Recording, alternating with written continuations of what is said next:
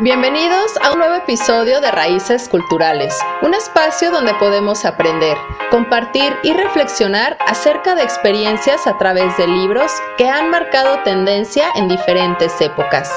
Yo soy Carla Valdovinos y esto es Raíces Culturales. Comenzamos.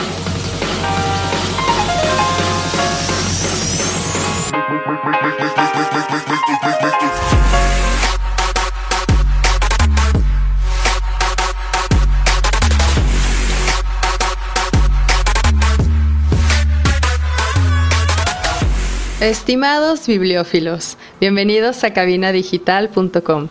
Yo soy Carla Valdovinos y agradezco su preferencia al prestarme sus oídos en esta hora. Y ya que estamos en febrero, en este mes del amor y la amistad por excelencia, y al pensar en la etiqueta que lleva este mes, no pude pensar más que en la poesía. Pues si bien tenemos miles de libros que nos hablan de amor, la poesía, creo yo, es la máxima expresión literaria para demostrar el amor que tenemos por nuestra pareja. Con tantos sentimientos a flor de piel, considero es la manera perfecta de hacer llegar nuestro mensaje de amor.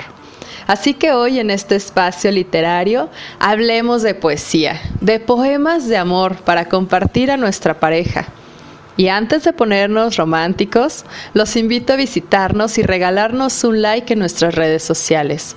Nos encuentran como Raíces Culturales Podcast y Cabina Digital Oficial.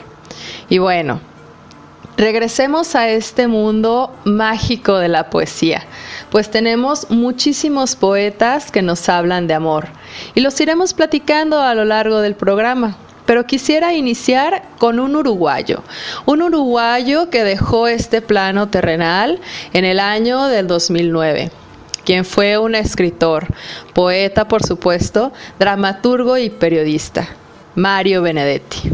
Seguro lo has escuchado, pues tiene más de 30 poemas o versiones, libros, desde el año de 1945 hasta el 2008. Y este primer poema que te quiero compartir se llama Corazón Coraza el cual pertenece al libro de poemas Noción de Patria, de, que fue escrito en el año de 1962 a 1963, que se incluye en una cierta tendencia de Benedetti hacia la combinación de su tradicional prosaísmo con la épica. Nos habla de posesión, de ausencia, de ansiedad, pero también de esperanza y sensualidad. El poeta dedica sus versos a un amor ausente en una noche de desvelo. Y son esas horas muertas, esa quietud nocturna la que dispara la pasión y el recuerdo. Son el escenario en el que los enamorados hurgan en su propia herida ansiando una cura que no llega. Tal vez los versos logren terminar con el desvelo. La poesía de amor, en este caso, surge casi de una necesidad terapéutica. Así que pasemos a este hermoso poema, Corazón Coraza.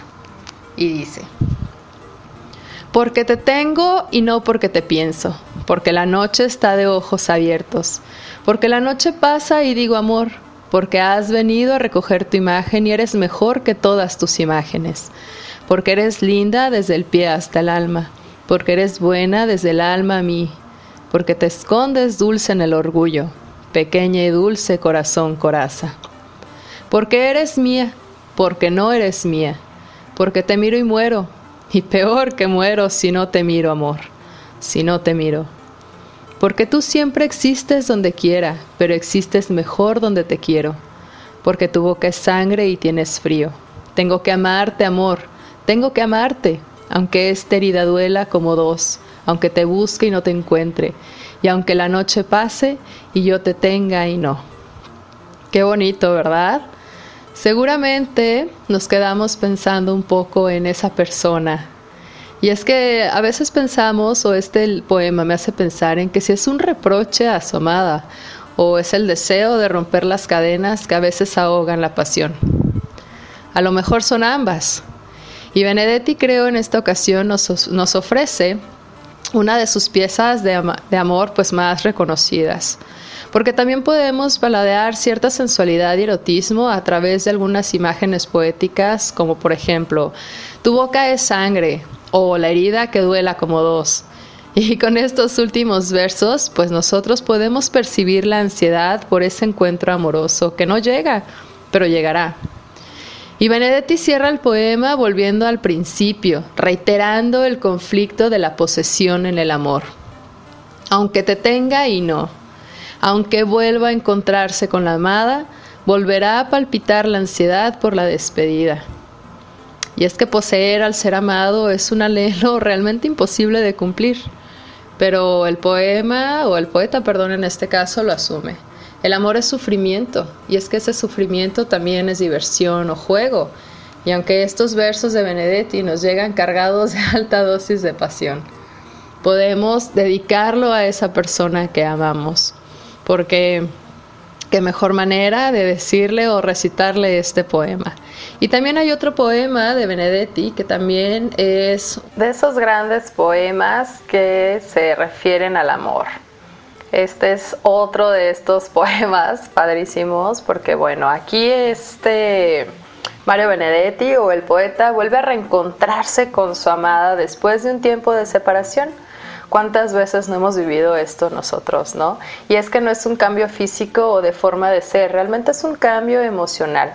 Es un reencuentro en el que ambos nos podemos sorprender al ver que nunca estuvieron lejos el uno del otro desde un punto de vista emocional, ¿no? Así que ambos deseaban estar juntos nuevamente y echaban en falta el verse mutuamente. Y esa sensación creo que es algo que a lo mejor nosotros no tenemos programados y al poeta le cuesta reconocerlo. La primera imagen es la del rostro de la amada porque estuvo en su memoria y nunca se borró como nunca se borran de la memoria del pintor sus cuadros.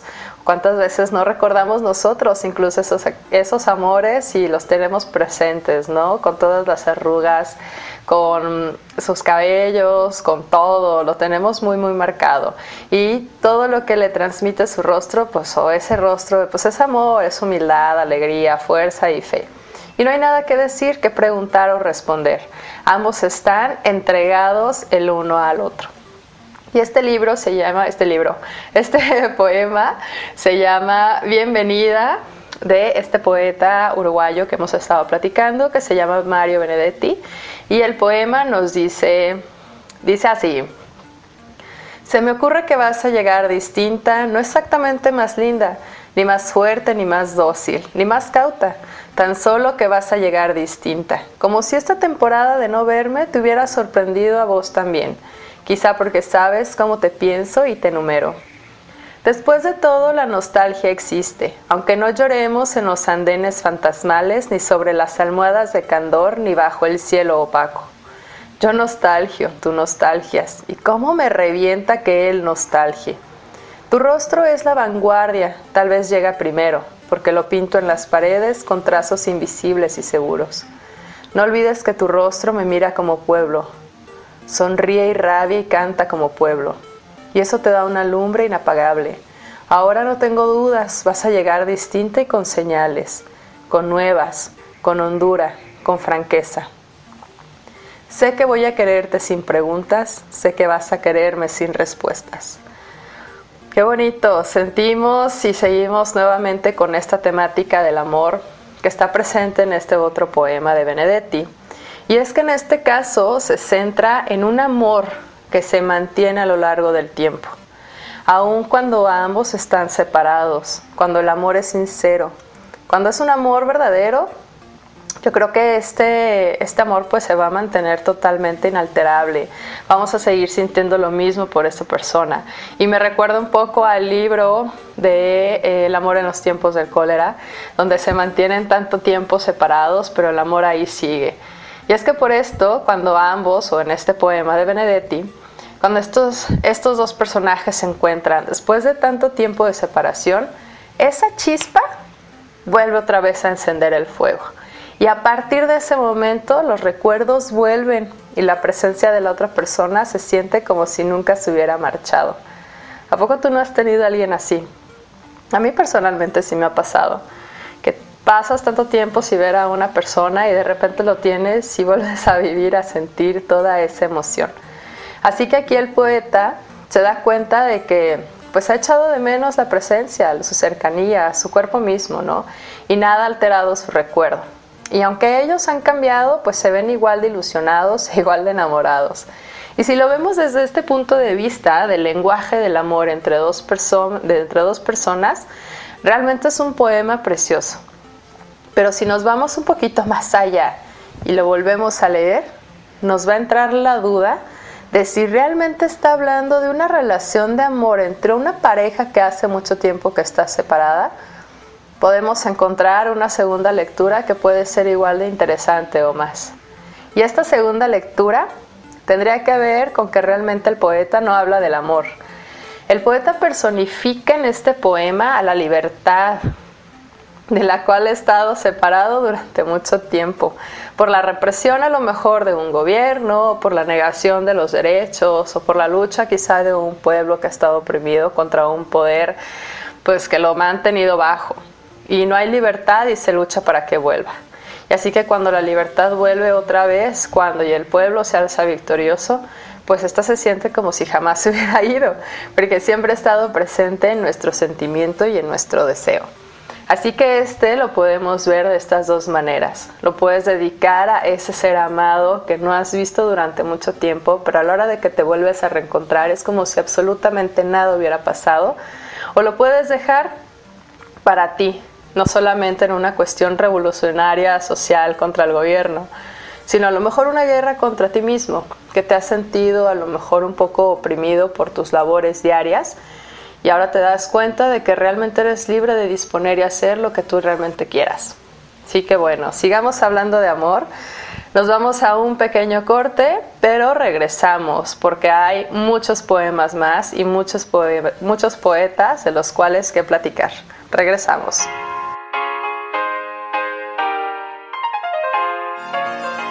¿Sabes cuál será el destino de tu siguiente viaje? ¿Necesitas alguna recomendación de transporte u hospedaje? Prepara tus maletas y sígueme. De aquí para allá y de allá para acá, a todos nos encanta andar de pata de perro. Soy Robert García y te invito a escucharme todos los jueves a las 2 de la tarde y la repetición los lunes a la misma hora en el programa de Pata de Perro para que conozcas recomendaciones de viaje de destinos locales, nacionales e internacionales aquí en cabinadigital.com. Lo que te interesa escuchar.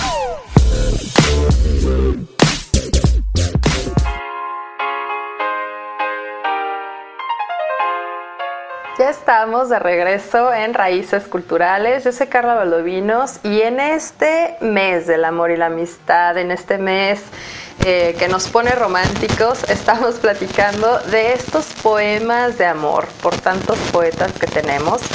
Y en el bloque anterior platicamos sobre dos poemas de Mario Benedetti, que también se los vamos a compartir ahí en redes para que sepan cuáles. Y si no, pues bueno, nos escuchan el siguiente lunes por cabinadigital.com, por supuesto, a la misma hora, 12 del día, para que escuchen la repetición.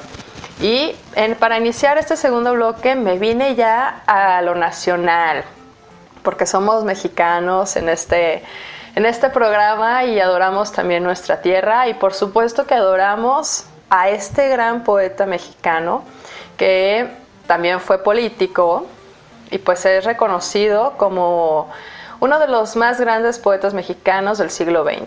Él es Jaime Sabines Gutiérrez, que eh, bueno, también ya falleció en el año de 1999 en la Ciudad de México, originario de Tuxtla Gutiérrez, Chiapas.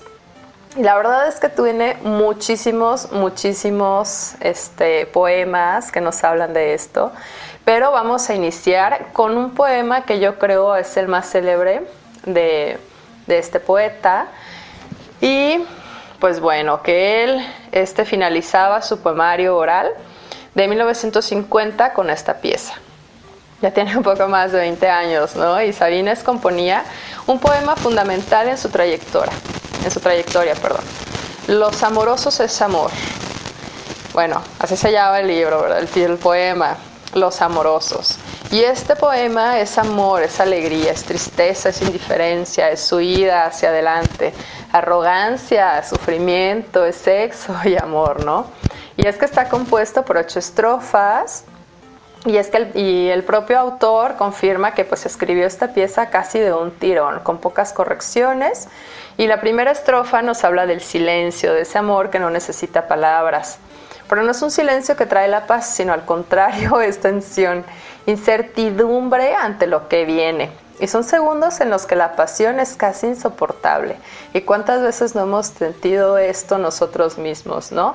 Así que esta sed de amor perpetua sigue presente en la segunda estrofa y así sucesivamente. Entonces, a pesar de todo, pues tratamos de buscar o buscamos un imposible, no perdemos la esperanza, seguimos, ¿no? El amor yo creo que es algo que nos, que nos brinda. Pues bueno, antes, de, este, de seguir analizando un poquito este poema, vamos a leerlo. Los amorosos de Jaime Sabines. Los amorosos callan. El amor es el silencio más fino, el más tembloroso, el más insoportable. Los amorosos buscan. Los amorosos son los que abandonan, son los que cambian, los que olvidan. Su corazón les dice que nunca han de encontrar. No encuentran, buscan. Los amorosos andan como locos porque están solos, solos, solos, entregándose, dándose a cada rato, llorando porque no salvan al amor. Les preocupa el amor.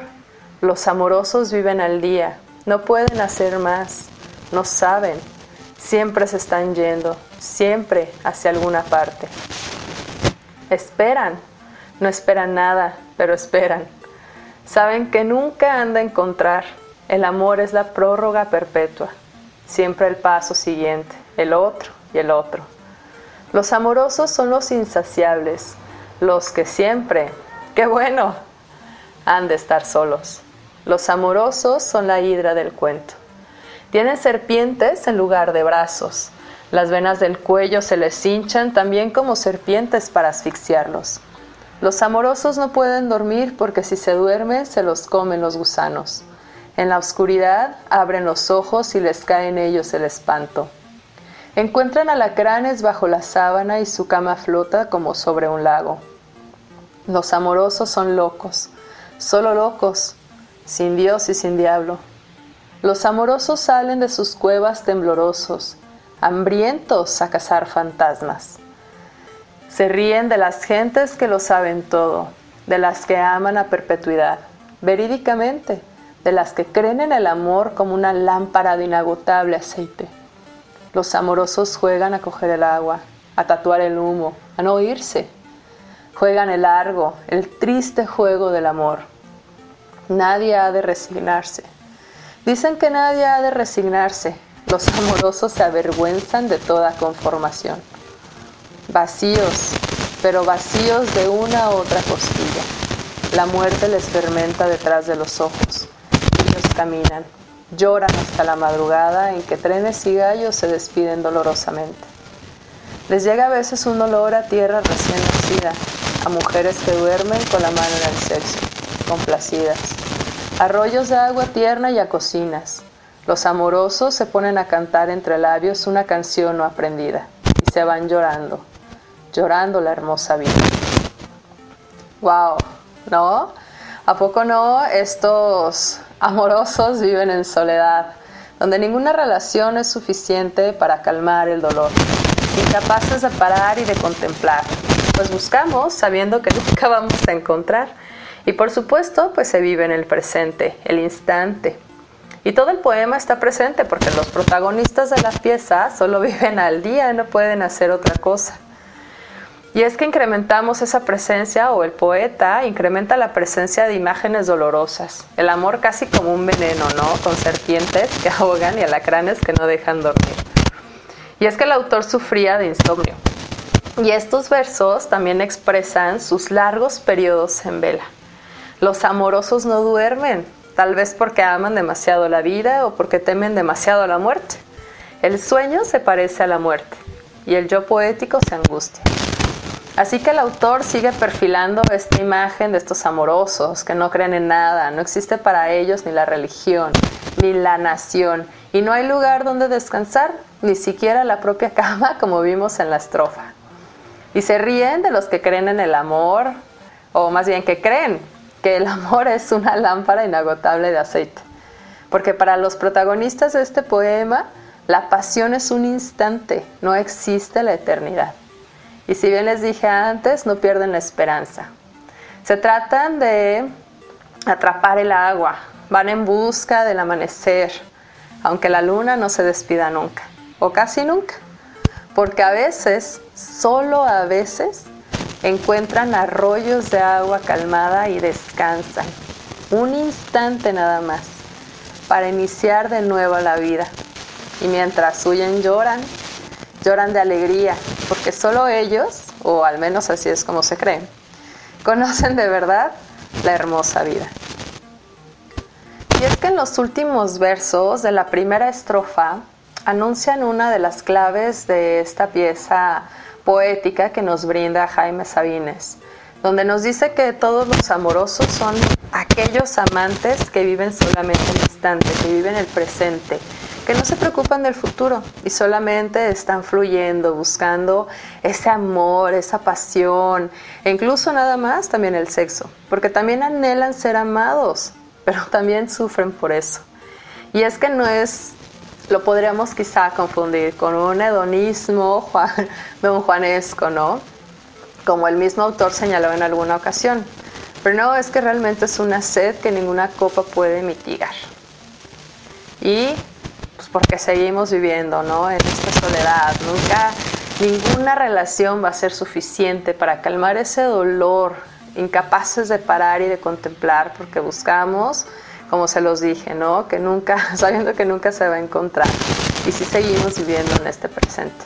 Así que les recuerdo que estamos en Raíces Culturales, estamos platicando de Jaime Sabines y en el siguiente bloque vamos a platicar de otro poema que también creo es uno de los más reconocidos y que nos evoca también un poco de sensualidad. Y bueno, lo vamos a platicar más adelante. Quédense, porque el que viene, te quiero, te quiero a las 10 de la mañana o a las 12 del día para que me escuches nuevamente. Regresamos.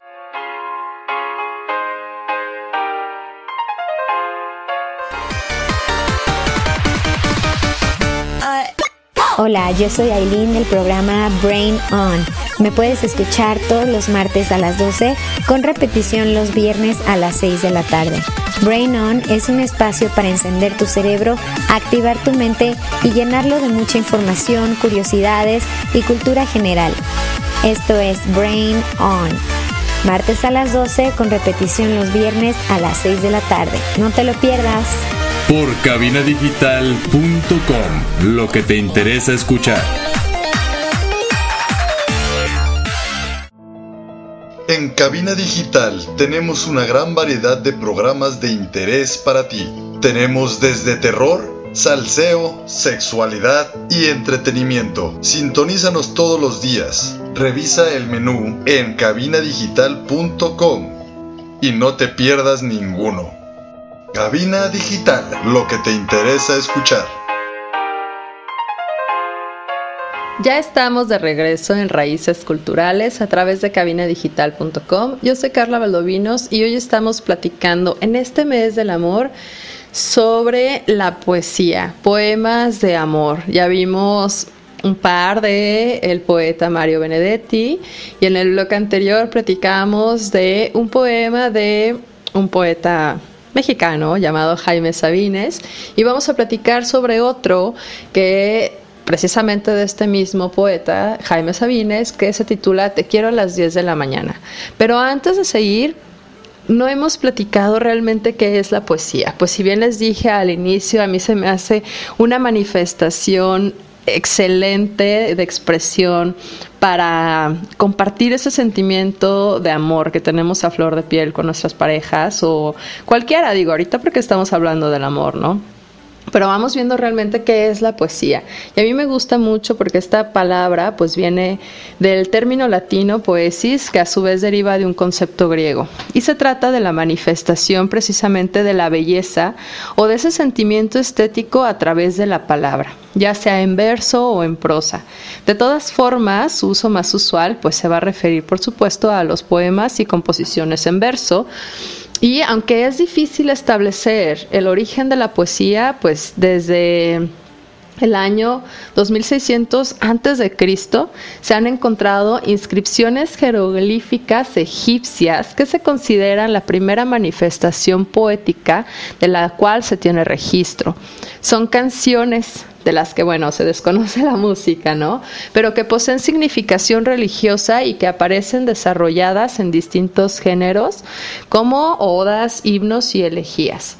En la antigüedad, bueno, pues la poesía tuvo un carácter ritual y comunitario en especial en pueblos como los sumerios, los asirio-babilónicos y los judíos. Y además en la religión, pues bueno, fueron surgiendo otras temáticas como el tiempo, las labores cotidianas y los juegos. Y entre las principales características de la poesía podemos mencionar el uso de elementos de valor simbólico y de imágenes literarias como la metáfora, que necesitan de una actitud activa por parte de quien lee los poemas para poder decodificar el mensaje. Y es que esto no significa que la poesía siempre sea difícil de entender, que creo que es algo que a muchos de nosotros nos pasa cuando empezamos a integrarnos un poco a este mundo poético.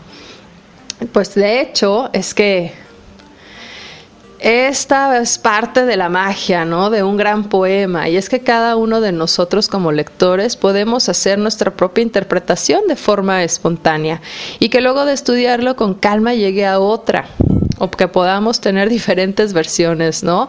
O lo que hagan los demás, pero que todas sean correctas, por así decirlo. Pues tenemos esta versatilidad o elasticidad, la que a veces se toma como falta de claridad. Las novelas de ficción también pueden ser incluso interpretadas de varias maneras, aunque suele haber un hilo más fácil de seguir, dado su menor abstracción, ¿no? Y podemos tener, por ejemplo, también una poesía social, que, por ejemplo, hubo un movimiento en España en la década de los 50 que se distingue porque hubo intentos de reivindicar la libertad y la justicia en una época en la que reinaba la censura legalizada y la represión. Y fue muy relevante para la cultura de aquella época final del franquismo y en la denominada transición, donde lejos de crear mensajes crípticos, los poetas sociales usaban los versos para cambiar el mundo, para denunciar la injusticia y generar conciencia. Así que, pues bueno, se puede utilizar bastante. ¿Por qué? Porque a pesar de la riqueza de la poesía, como yo lo veo también como una forma de arte, de su potencial a nivel literario, estético y social, y, y del hecho de que muy poca gente nazca con este don legítimo para escribirla, se considera por debajo de otros géneros como ser la novela. Y es que eso también ocurre con otros, como el cuento o el relato, que igual de manera arbitraria han sido ubicados en jerarquías menores de las novelas, en lugar de apreciar cada uno por lo que pueda aportarnos. Y es que este juicio tan desfavorable en contra de la poesía puede también provocar que muchos creamos que el poder abordarla sin ningún tipo de preparación o talento algo que también ocurre con el cuento, el canto y la guitarra y entre otros ámbitos, ¿no? La historia nos ha mostrado épocas en las cuales los verdaderos artistas eran respetados y admirados por el pueblo, mientras que en el presente pues consideramos que quizá es un poco difícil encontrar a los auténticos artistas entre el mar de personas que se incluyen en este grupo por la fuerza o solo porque pueden, ¿no? Entonces, bueno, no solamente se utiliza para el amor, no solamente se utiliza como un movimiento social, no solamente como algo político para generar, sino que se pueden tener diferentes versiones del mismo poema. Todo depende con qué lente lo mires y en qué momento de tu vida te encuentres. Así que retomemos un poco de estos poemas de amor, porque estamos en este mes del amor y la amistad, y vamos a leer este poema de Jaime Sabines que se titula Te quiero a las 10 de la mañana. Y dice, Te quiero a las 10 de la mañana y a las 11 y a las 12 del día. Te quiero con toda mi alma y con todo mi cuerpo, a veces en las tardes de lluvia pero a las 2 de la tarde o a las 3, cuando me pongo a pensar en nosotros dos, y tú piensas en la comida o en el trabajo diario, o en las diversiones que no tienes, me pongo a odiarte sordamente, con la mitad del odio que guardo para mí. Luego vuelvo a quererte cuando nos acostamos y siento que estás hecha para mí, que de algún modo me lo dicen tu rodilla y tu vientre, que mis manos me convencen de ello, y que no hay otro lugar en donde yo me venga, a donde yo vaya, mejor que tu cuerpo. Tú vienes toda entera a mi encuentro, y los dos desaparecemos un instante. Nos metemos en la boca de Dios hasta que yo te digo que tengo hambre o sueño. Todos los días te quiero y te odio, irremediablemente. Y hay días también, hay horas en que no te conozco, en que me eres ajena como la mujer de otro. Me preocupan los hombres, me preocupo yo. Me distraen mis penas. Es probable que no piense en ti durante mucho tiempo. ¿Ya ves? ¿Quién podría quererte menos que yo, amor mío? ¿Qué tal? Y es que creo que aquí se hace un poco de la relación, una relación con esa persona amada de amor-odio. ¿Cuántos no hemos tenido así, no? Que en ocasiones sentimos que no reconocemos a esa persona y en otras sentimos unos ataques de celos hacia otros, pues muy grandes, ¿no? En otros momentos sentimos que no, la no tenemos esa persona presente en nuestra vida y es por ello que creemos que la que la quiere menos de lo que pensamos, ¿no? Y como nos indica el propio poema, estamos ante unos versos que hablan del amor-odio hacia la persona amada, pero que en realidad únicamente es un sentimiento, el amor. Lo que parece que nos encontramos al leer estos versos son los sentimientos de una persona que no está segura de sí misma. Y en ningún momento del poema se dice que no se ha correspondido por el amor de la mujer. Ella sí parece estar segura de lo que siente, sin embargo, pues bueno, aquí el protagonista de estos versos, en función del momento del día en el que está, siente que su amor es mayor o menor. Esto depende de cada persona, de cómo se vaya sintiendo en el día.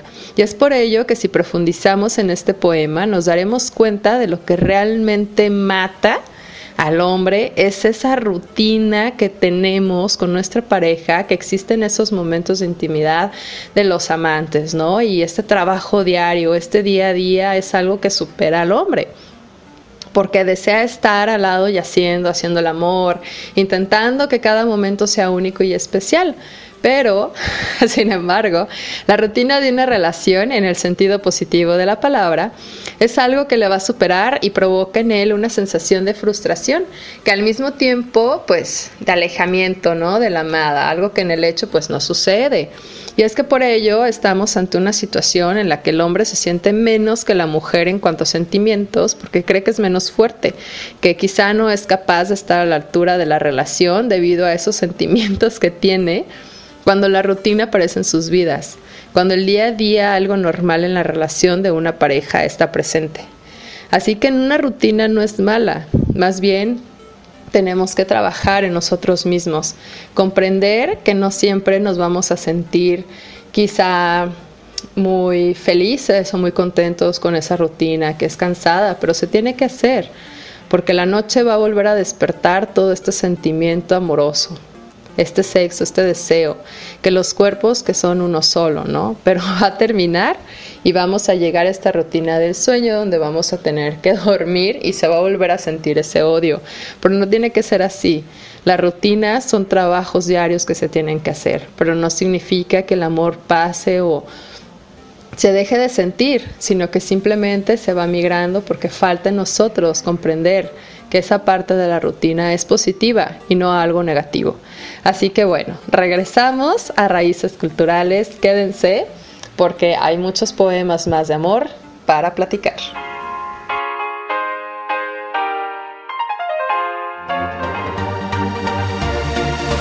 Hola amigos, yo soy Carla Valdovinos de su programa Labios sin Censura y me escuchan todos los miércoles a las 8 pm por cabinadigital.com.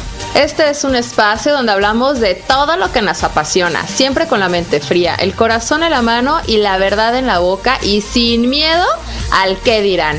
Así que recuerda acompañarnos todos los miércoles 8 pm en Labios sin Censura. Yo soy Carla Valdovinos y me escuchas por cabinadigital.com, lo que te interesa escuchar.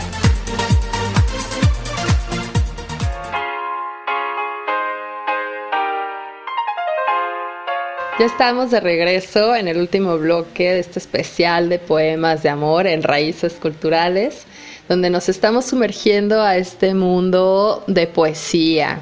Porque, bueno, qué mejor manera, les decía, de expresar estos sentimientos que tenemos a través de esta prosa, de estos versos. Es que quienes hemos sido tocados por el ala de esta ave inquieta llamada amor, y que un día se nos esconde y el otro ya está comiendo de nuestra mano, podemos incluso comprender el registro de todas las emociones amorosas que esta selección de poemas que les voy a, compartir este, que puede ser para nosotros, ¿no? Porque repasamos el sueño por el amor ideal, la ansiedad de la espera, la alegría del amor correspondido, la consumación amorosa y, ¿por qué no? También aquellos amores vanos que acaban por ser apenas historias divertidas que contar, ¿no? Porque obviamente sobre la, bueno, pues hay muchísimas maneras, ¿no?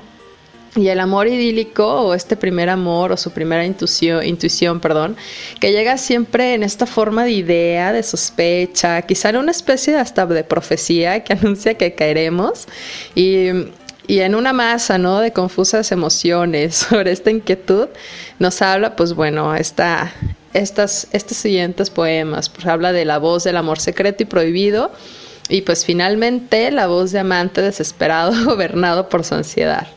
Y hay otro, este, que es este, este poema de que contiene una fantasía contenta con amor decente de Sor Juana Inés de la Cruz de México, que ella es una escritora novohispana y nos deja este poema en el cual nos pone de frente al amor como una dulce seducción y amenaza a la vez, ¿no? Le canta no a la persona, sino al amor, como una energía que atrae irremediablemente como la fuerza de un tirano. Así que bueno, con mi mejor voz de poeta les comparto. Detente, sombra de mi bien esquivo, imagen del hechizo que más quiero, bella ilusión por quien alegre muero, dulce ficción por quien penosa vivo. Si al imán de tus gracias atractivo sirve mi pecho de obediente acero, ¿para qué me enamoras, lisonjero, si has de burlarme luego fugitivo? Mas blasonar no puedes satisfecho de que triunfa de mí tu tiranía que aunque dejas burlado el lazo estrecho, que tu forma fantástica ceñía. Poco importa burlar brazos y pecho si te labra prisión mi fantasía. Uy, se pone bueno, ¿no? Pues bueno, pasemos a otro que se titula El enamorado. Él este es de un poeta argentino que se llama Jorge Luis Borges y nos habla de cuando el alma se descubre enamorada. El mundo pierde total importancia, la atención del amante se va a concentrar eh, pues en el ser amado, ¿no? De tal manera que la vida cotidiana no va a ser más que el, que el fingir de que las cosas siguen su curso natural. Pero para el amado, dentro de su pensamiento, solo una cosa importa, esa persona que amamos. Así que ahí va lunas, marfiles, instrumentos, rosas, lámparas y la línea de durero, las nueve cifras y el cambiante cero. Debo fingir que existen esas cosas. Debo fingir que en el pasado fueron Persépolis y Roma, y que una arena sutil midió la suerte de la almena que los siglos de hierro deshicieron. Debo fingir las armas y la pira de la epopeya y los pesados mares que roen de la tierra los pilares. Debo fingir que hay otros. Es mentira. Solo tú eres. Tú, mi desventura y mi ventura, inagotable y pura. ¿A quién les hizo recordar ese poema? Así que vamos a otro que se titula Tus ojos. Este es de Octavio Paz, mexicano, y aquí para el amante, los ojos de su ser amado son los pozos en que se reflejan sus sentimientos, inquietudes, incluso también las esperanzas y los temores. Pues el amante va a contemplar como bajo un hechizo la mirada subyugante del otro. Esa mirada encontrada es vínculo, es interpelación, es una pregunta y respuesta a la vez, es misterio y revelación, es un abismo insondable.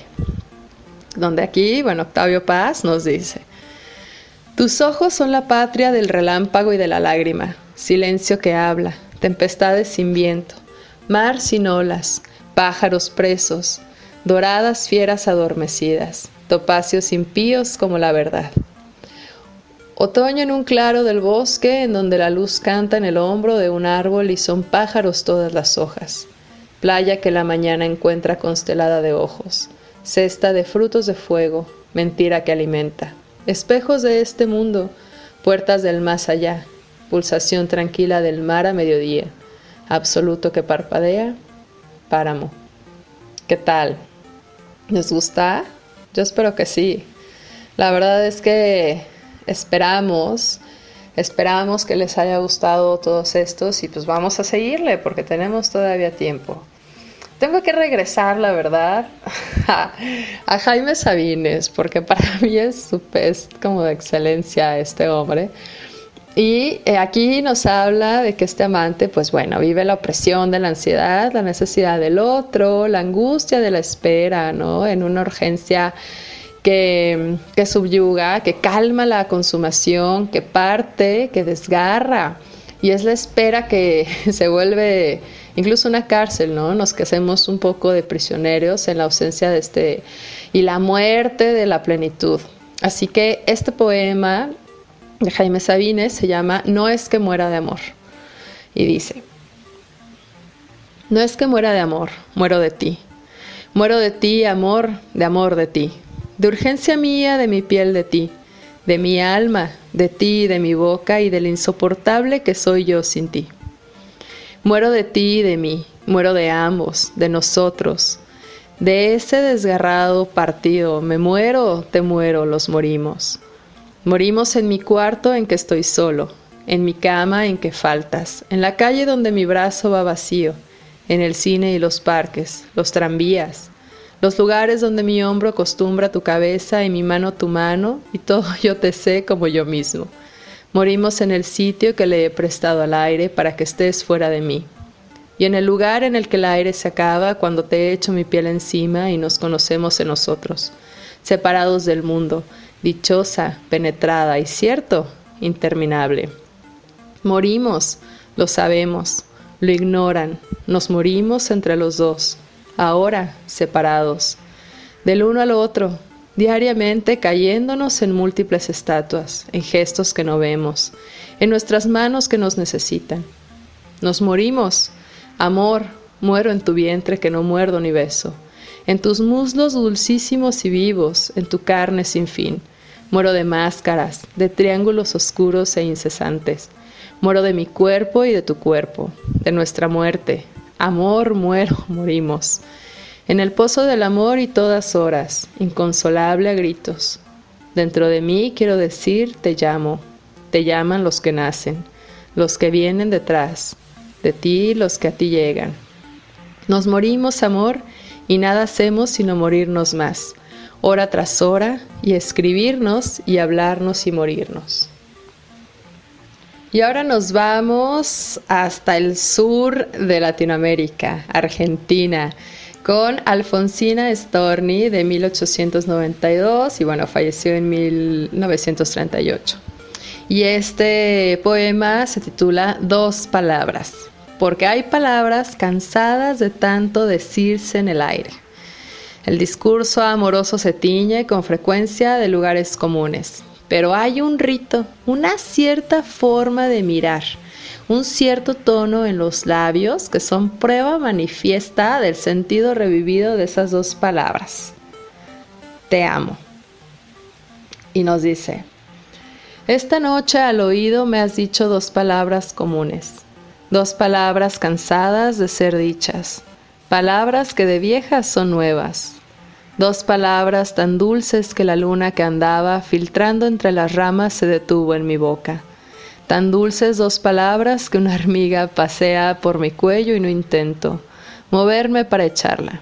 Tan dulces dos palabras, ¿qué digo sin quererlo? Oh, qué bella la vida.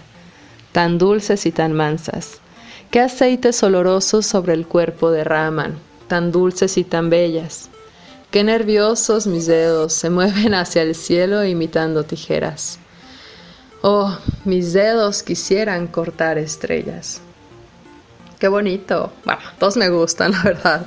Y es que estas dos palabras, precisamente, estas palabras que a veces son tan complicadas de decirlas, y yo creo que hay que decirlas cuando realmente se sienten porque ahorita ya está tan gastada que a todo mundo le dices, pero realmente no lo sientes. Y sí deben de tener un significado bastante alto. Así que aprovechemos y digamos estas dos palabras a quien más querramos. Te amo, y gracias por haberme escuchado. Esto fue Raíces Culturales y si ya no tuviste oportunidad de escuchar los bloques anteriores, pues nos vemos, más bien nos escuchamos el siguiente lunes a las 12 del día a través de cabinadigital.com. Y si no, búscame en tu streaming favorito y hablemos de poesía. Gracias.